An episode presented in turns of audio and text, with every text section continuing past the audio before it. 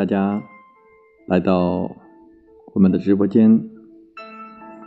因为诗歌而来，因为朗诵而聚。我们今天为大家来分享练声的几个原则。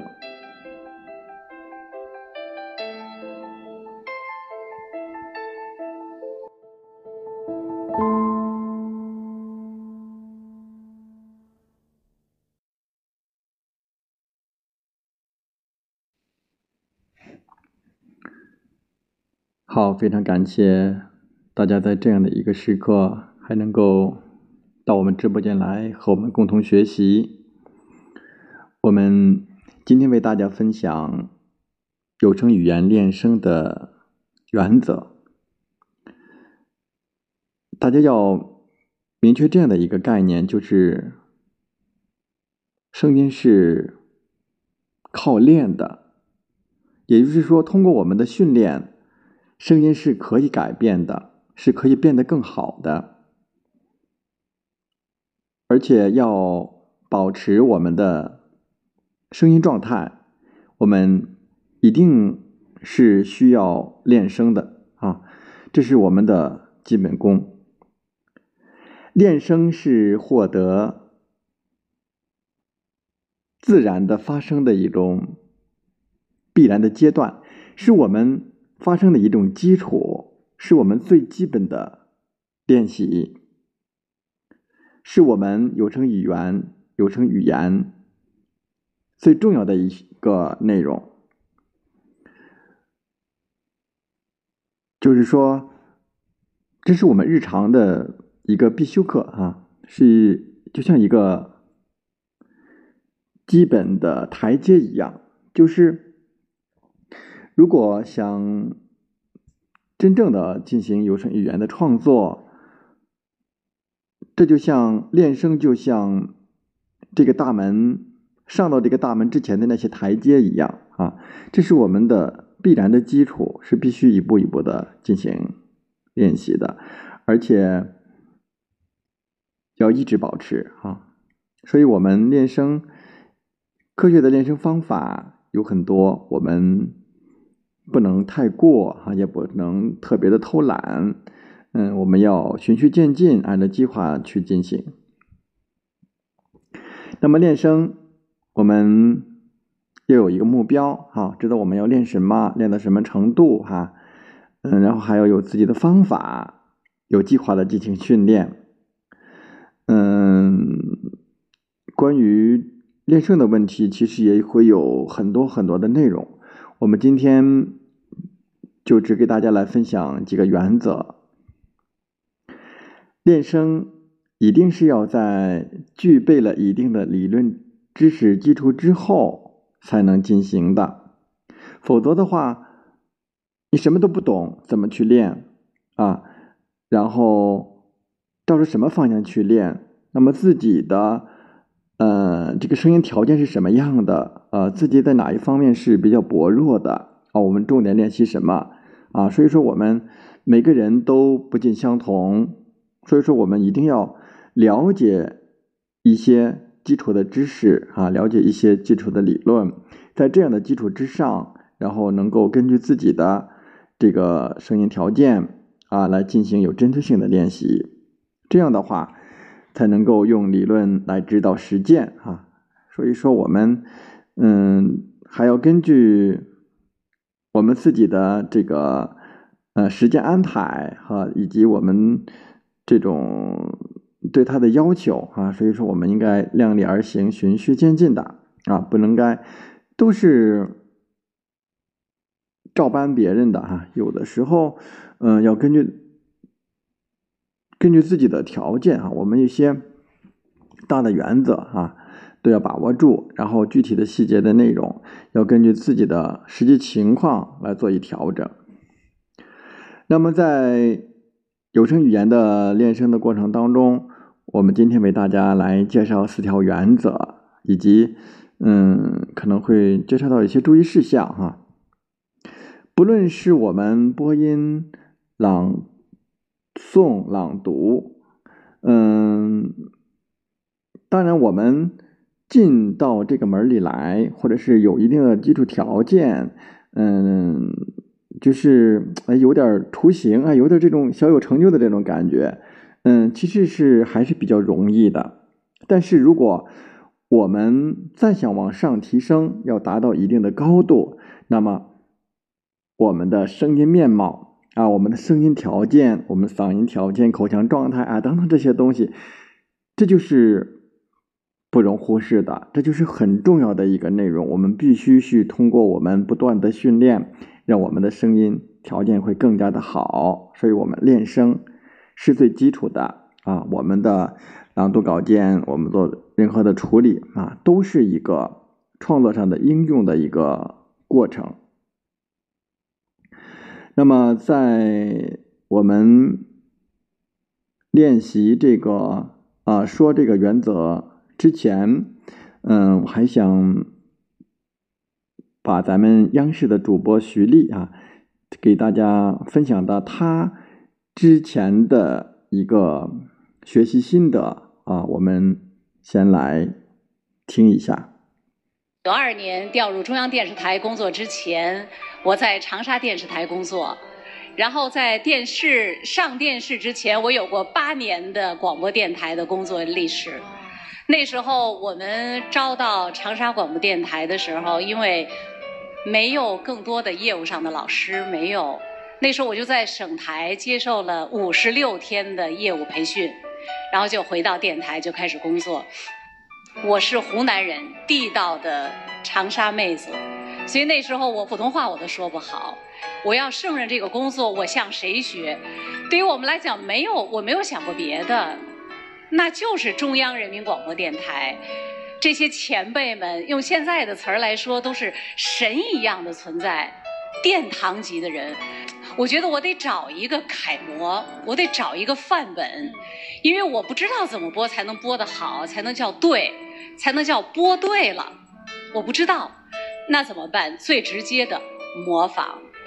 所以我们把当天的葛兰老师他们的录音就录下来，在电台嘛，录下来之后报纸下来了，一字一句的对照着听，就看他怎么念的。这个基调是什么？它的重音是什么？它的停连是什么？他的情绪、他的理解到底是什么？就照着老师的那种，我觉得更多是学风范，学那种大气、朗正之气。我那时候吧，因为虽然在市台哈，可能我觉得学就学最好的，我就学我们国家的最好的。所以当时我也没想过我是不是试台啊，我就应该怎么将就是没有。刚才陆阳老师说，呃，夏青老师能够说到您呃东直门、东直门、西直门这样，呃，中轻重错了，应该是中中重。其实那时候我完全没有这个概念，我不懂，根本不知道这个词儿二两字词、三字词、四字词它是中中重还是中重中重，这个格式完全没有这个概念，怎么办？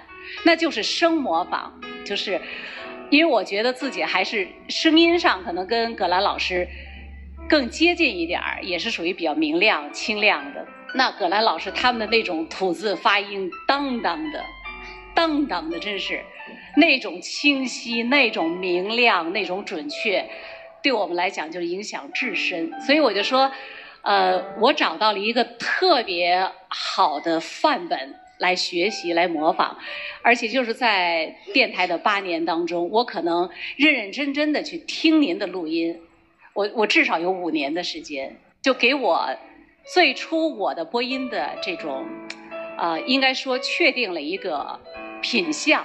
所以后来到了九二年，呃，调到中央电视台的时候，呃，当时领导跟我们说，这也是国字。国家的脸面，国家的声音，很国际范儿。但是这个学习就和当年，因为我没有像陆阳老师啊，像这个旁边这两位前辈，他们能够这样的亲身感受到这些老师们他们的这种指点，我们只能是通过这种方式。但是我很庆幸，当然我葛兰老师没有学好您，没有学好您啊，但是我觉得您对我的影响是非常大的。好，我们刚才是我们央视这个播音的一个学习心得。啊，在他的分享当中，还是能给我们嗯有点启示哈，比如说嗯，我们一定要。下很多很多的功夫啊，然后就是我们练习呢，我们训练呢，一定要有一定的理论的基础啊，一定要有一定的理论基础。咱们现在对于播音呀、朗诵呀哈这些最基础的知识这些内容，其实就是还是比较容易的来去获得，不像嗯他们当时那个年代哈。然后网络没这么发达，我们寻找什么内容不是特别的方便哈。但是现在的话，嗯，就比较方便一些。所以说，我们还是应该一方面加强我们的理论知识的学习，嗯，同时要坚持的练声啊，在我们的模仿过程当中，在我们的在理论知识的这个嗯基础之上啊。来进行规范的这个有计划性的练习，这是给我们的一个一个启示啊！其实我们从他的分享过程当中，我们也能够看到，真是不是成功，不是随随便便的，是吧？都是下了一番的功夫哈，都是。嗯，你看，就是许丽老师根据他的自己的声音特点啊，也找到一个与他相近的一个这样的高标准的这个呃范例啊，去模仿啊，其实这也是一个很好的一个对我们的一个启示的作用。好，这是我们最开始给大家来介绍的啊这样的一个小内容啊，就是说。我们一定要坚持去练啊！一一定要相信，我们声音是靠练出来的，声音是可以练出来的。只要我们努力的去练习，在一定的理论基础指导之下，哈，经过我们持之以恒的练习、循序渐进的练习，我们的声音一定会有很大的提升啊！一定有很大的提升。好，那么我们练习的原则基本上有哪一些呢？啊？嗯，我们练习，嗯，最开始啊，我们最常的，呃，最常见的，那当然就是绕口令的训练了啊，绕口令的训练。那么绕口令的训练，大家一提到绕口令啊，就是啊哒哒哒哒哒哒哒啊，像连环炮似的啊这样的出来。其实我们练习这个绕口令，嗯，最重要的目的是让我们的口齿更加的清楚。我们的发音啊更加的标准，让我们的唇舌啊，我们一些拗口的一些词啊，我们能够很顺利、很流利、顺畅的啊把它播读清楚。所以我们在练习绕口令的时候，也是应该是有计划的来进行的，而不是上来就追求快啊，追求快，这是嗯一个。人们好像就是一说绕口令就是就是快快快啊！其实我们应该遵循这个什么原则呢？我们要知道来练习绕口令的目的是什么啊？我们就是绕口令，它好多绕口令也会有一些意思的表达，也应该让听众来听清楚我们在。说什么啊？我们的表意、我停连、起伏等等这些，我们也应该都要去用到，而不是一味的追求速度哈。所以说，我们这是大多数人不太注意的这个问题。另外，练习绕口令需要有计划的进行啊。嗯，就是前几天给大家说练声的时候啊，我们练习这个双唇音啊的时候，嗯。给大家说过，就是，嗯，八百标兵奔北坡啊，八百标兵奔北坡。那么我们可以从慢到快的去练习，然后再增加难度啊，加个了啊，八了百了标了兵了奔了北了坡啊，然后这个练习呃熟练之后，我们再加上一个字啊啊，八了个百了个啊，标了个兵了个奔了个北了个坡啊，了个啊，八了个百了个是吧？在这样增加难度的去练习，然后可还可以，嗯，从头啊，从我们没有加字的这个开始，一加一个字，加两个字，整体呢全部下来啊，这样就是难度逐渐的去增加啊，有计划的，有这个层次的啊去练习，由易到难啊，由短到长这样的去练习。嗯，选择绕口令应该是根据自己的这个声音条件来进行选择。比如说，我们存在这个双唇音力度不够的问题，哈，我们可以用这个绕口令。如果我们存在呃前后鼻音的问题啊，我们可以选择另外呃呃前后鼻音的这样的呃绕口令啊。其实我们绕口令很多很多哈。我们自己根据自己的自身的情况来进行练习就可以了。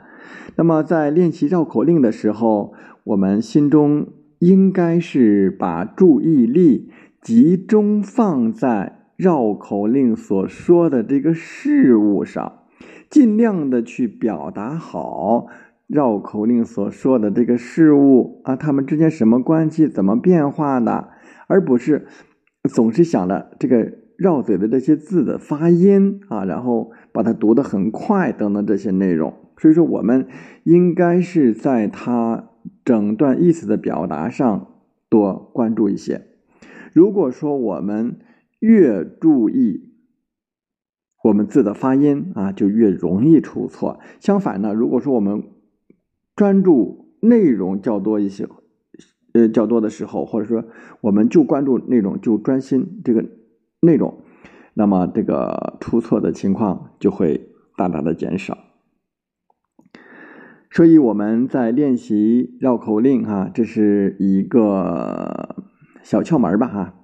绕口令一方面是练习唇舌的利索准确啊，另一方面就是我们快速的吐字啊，快速的吐字，那么。我们最后在正确的前提下，再要求快啊，所以说我们首先是要慢下来，要把每一个字啊吐字要规范，声音要圆润响亮，是吧？不能只是为了简单的不说错而忽视了啊口腔状态呀没有打开呀等等这一些啊，也不能只是为了语音啊就压着我们这个喉哦喉咙。就是扁扁的哈，在口腔、喉咙都没有打开。练声啊，练声的目的是什么？练声的目的是什么？为什么要发声啊？你要解决什么问题呀？所以说，我们一定要选择一个，比如说，你听到别人来怎么练啊，你也怎么练哈。其实。一定要知道自己的问题所在啊！你为什么要练？你要解决什么样的问题啊？那么这样的话才会有一定的效果。练到一定时间就有一定效果了。如果你是盲目的练，那么你肯定就没有效果。所以说，我们一定要明确自己在某一段时间之内要解决什么问题啊？针对你的问题，选择不同的练习的方法啊。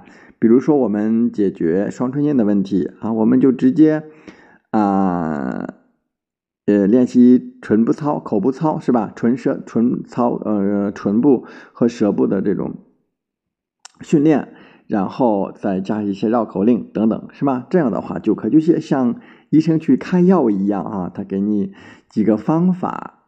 所以说，我们一定要知道自己要解决什么样的问题。啊，这样的话我们才能够明确练习的方法啊，给了你解决这个问题，告诉你啊怎么去练习啊，这样的话才有计划的去练，说每天练一遍、练三遍哈，然后坚持啊，就是这样的啊，不是说呃所有的练习练声啊都是一样的，这样啊啊啊啊啊啊啊啊，就这样去读哈，不是这样盲目的去练的。所以，我们练声其实是一个很长久的事情，要想事半功倍，就得持之以恒。这个，嗯，作用有没有？有啊。所以说，我们一定要坚持去做。有的时候你会明显的感到它的变化，那么有的时候呢，可能会遇到我们进步的一个瓶颈，要坚持和大家多去沟通交流啊。我们声音的问题，一定要先分。轻重缓急啊，先把最重要的一个问题啊去解决了，一步一步的来，然后我们的水平就逐步逐步的去提升了。所以说，我们每一个练习的步骤都需要经过一段的时间啊。我们经过一段的时间的练习，我们再去检验如何，是吧？所以说，如果我们总是瞎练啊，总是瞎练，都抓抓不到自己的问题所在，那么练习也是瞎练习啊。那么练声，嗯，要练好啊，不练坏啊；要练慢，不练快哈。说我们练的时候就要认认真真的练啊，把每个音都发的圆润饱满啊。初学者往往就是，嗯，会反复练啊，反复练，反复练，反复练。有的时候。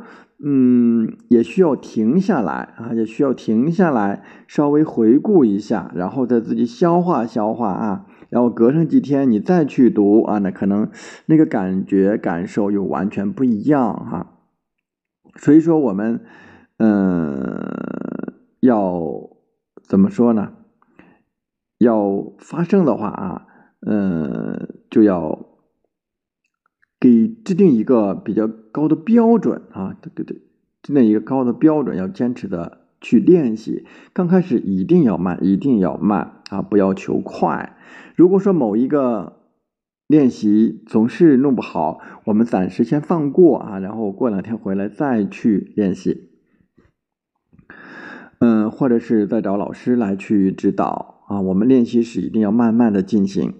在发音的过程当中，要努力的寻找到我们正确的状态哦。会，嗯，老师也会去听，或者是我们自己可以听录音啊。我们还可以跟老师交流哈。我们正确的一个口腔状态是什么样子？你的是什么样的感觉？我们都会给大家去说啊。因为每个人，嗯，实际情况不一样，这就要。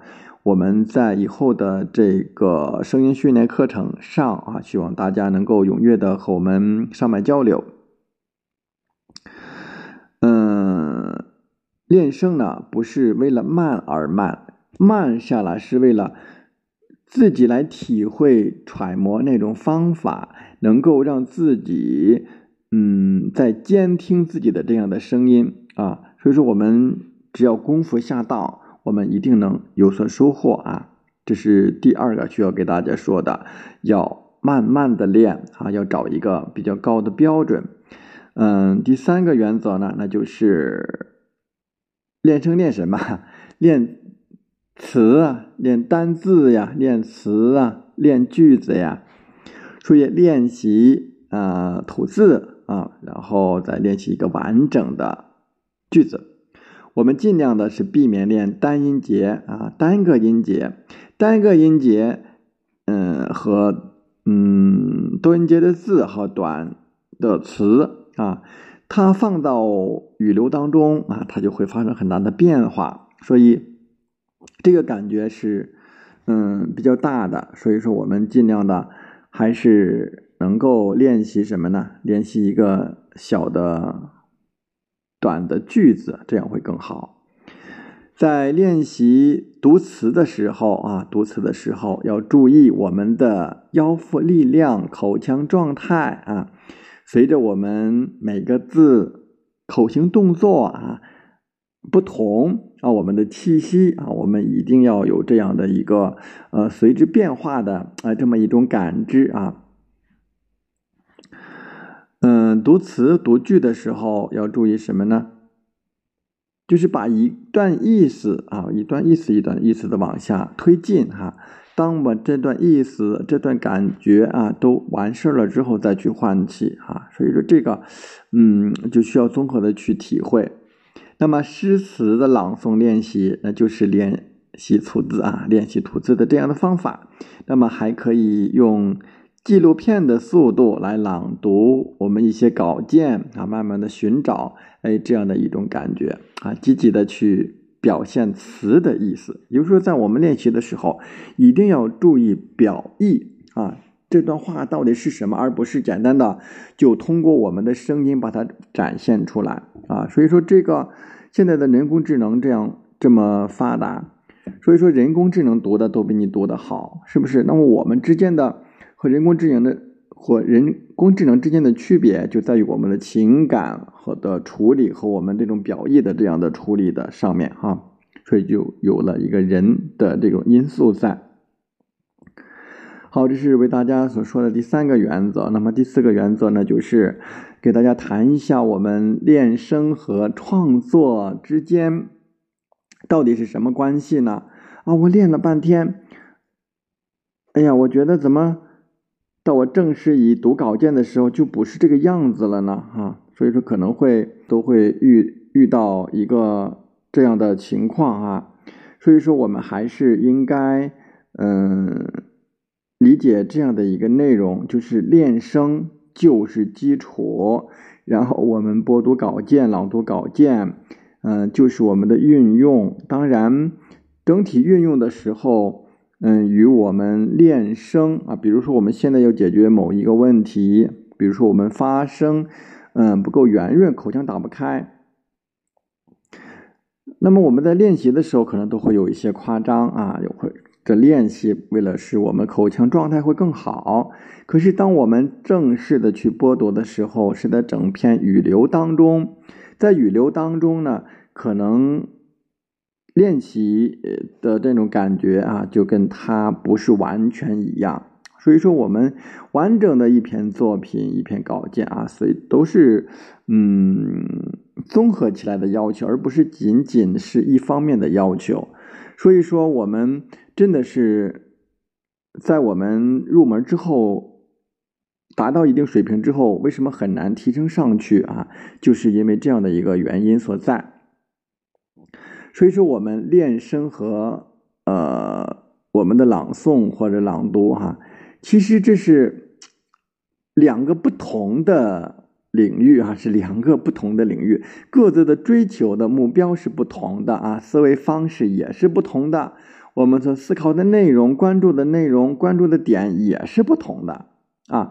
我们练声就是说用什么样的方法哎，让我们的声音更好听，呃，会解决我们。自己声音发生的问题，那么我们在真的去朗读、朗诵的时候，正式处理稿件的时候，我们则考虑的是我们怎么样把我们的这个内容清晰的、完整的，呃，用我们恰当的这种声音形式传达、传达到听众那儿，让听众能够听得明白，能够理解的透彻，受到我们情感的。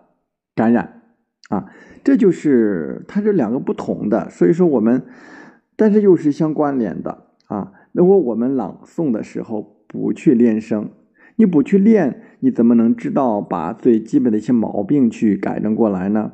啊，所以说我们肯定都要去练。如果用我们练声时的那种状态再去朗读朗诵，那么就破坏了那样的一种意境。所以说这个。呃，练声就如同我们练武术的基本功啊。那我们真正的去上战场的时候，那就是全神贯注的关注于对方啊，进行一种啊战斗或进行一种搏斗，是吧？它是它是这样的。如果说我们在搏斗的时候，我们在想着，哎呀，我这个练功的时候，这个马步是怎么扎的，是什么什么，是吧？总是在想这个问题，就会影响我们这个结果的。你肯定会。被打败的，所以说这个我们在读作品的时候仍然是这个样子。我们真的拿到作品的之后，一走到舞台上之后，就完全投入到我们作品当中来，就不要再管之前的啊，就不要再管之前的。所以练声就是一个很长久的功夫，只有经过长久的练习，我们突然某一天真的会发现，哎。哎呀，我的声音真的是很好听了哈，比之前有了很大很大的变化。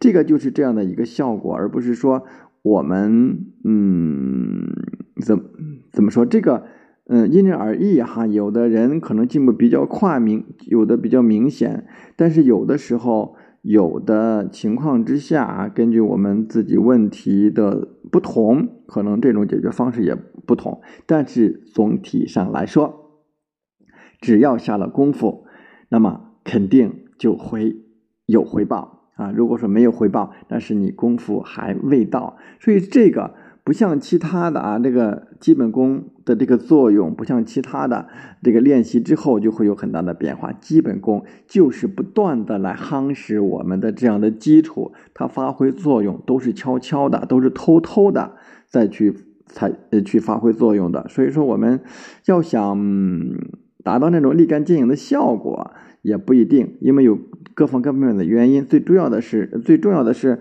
刚才说过了，我们这个练声和我们的。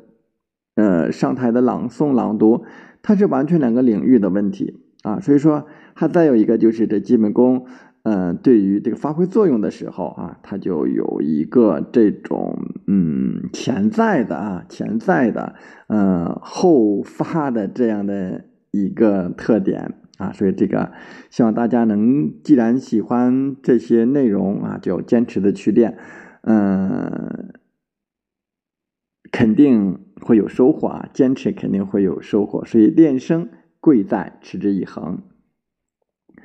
嗯，有声语言的创作，有声语言的艺术的基本功训练，它就像逆水行舟一样，不进则退。你只要不去练，你肯定会有明显的退步。但是你坚持去练呢，有没有进步呢？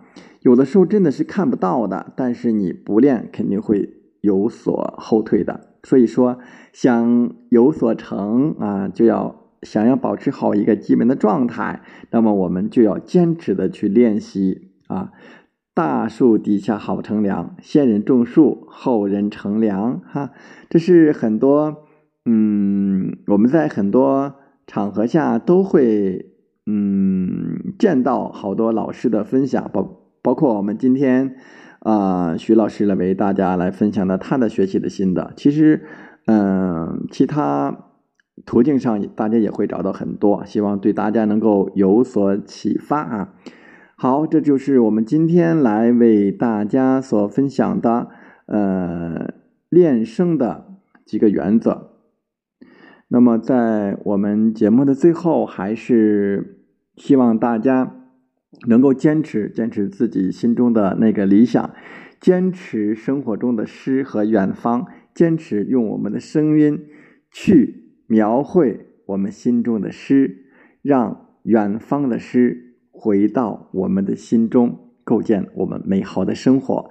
下面就讲《诗和远方》这首歌曲送给大家。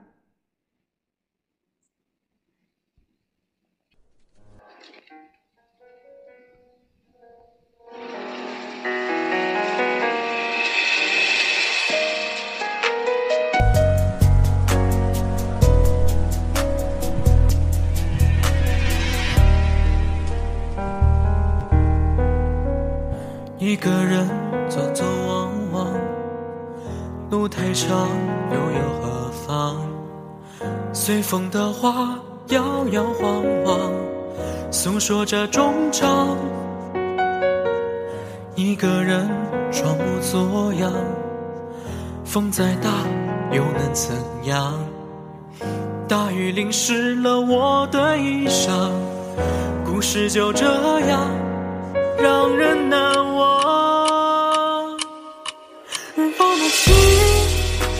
影在隐藏，默念的情，火花在碰撞，岁月的年轮卷起了迷茫，约好的誓言丢两旁，远方的爱，念念说不忘，写好的诗，偷偷藏心上，曾经的过往停留在心中。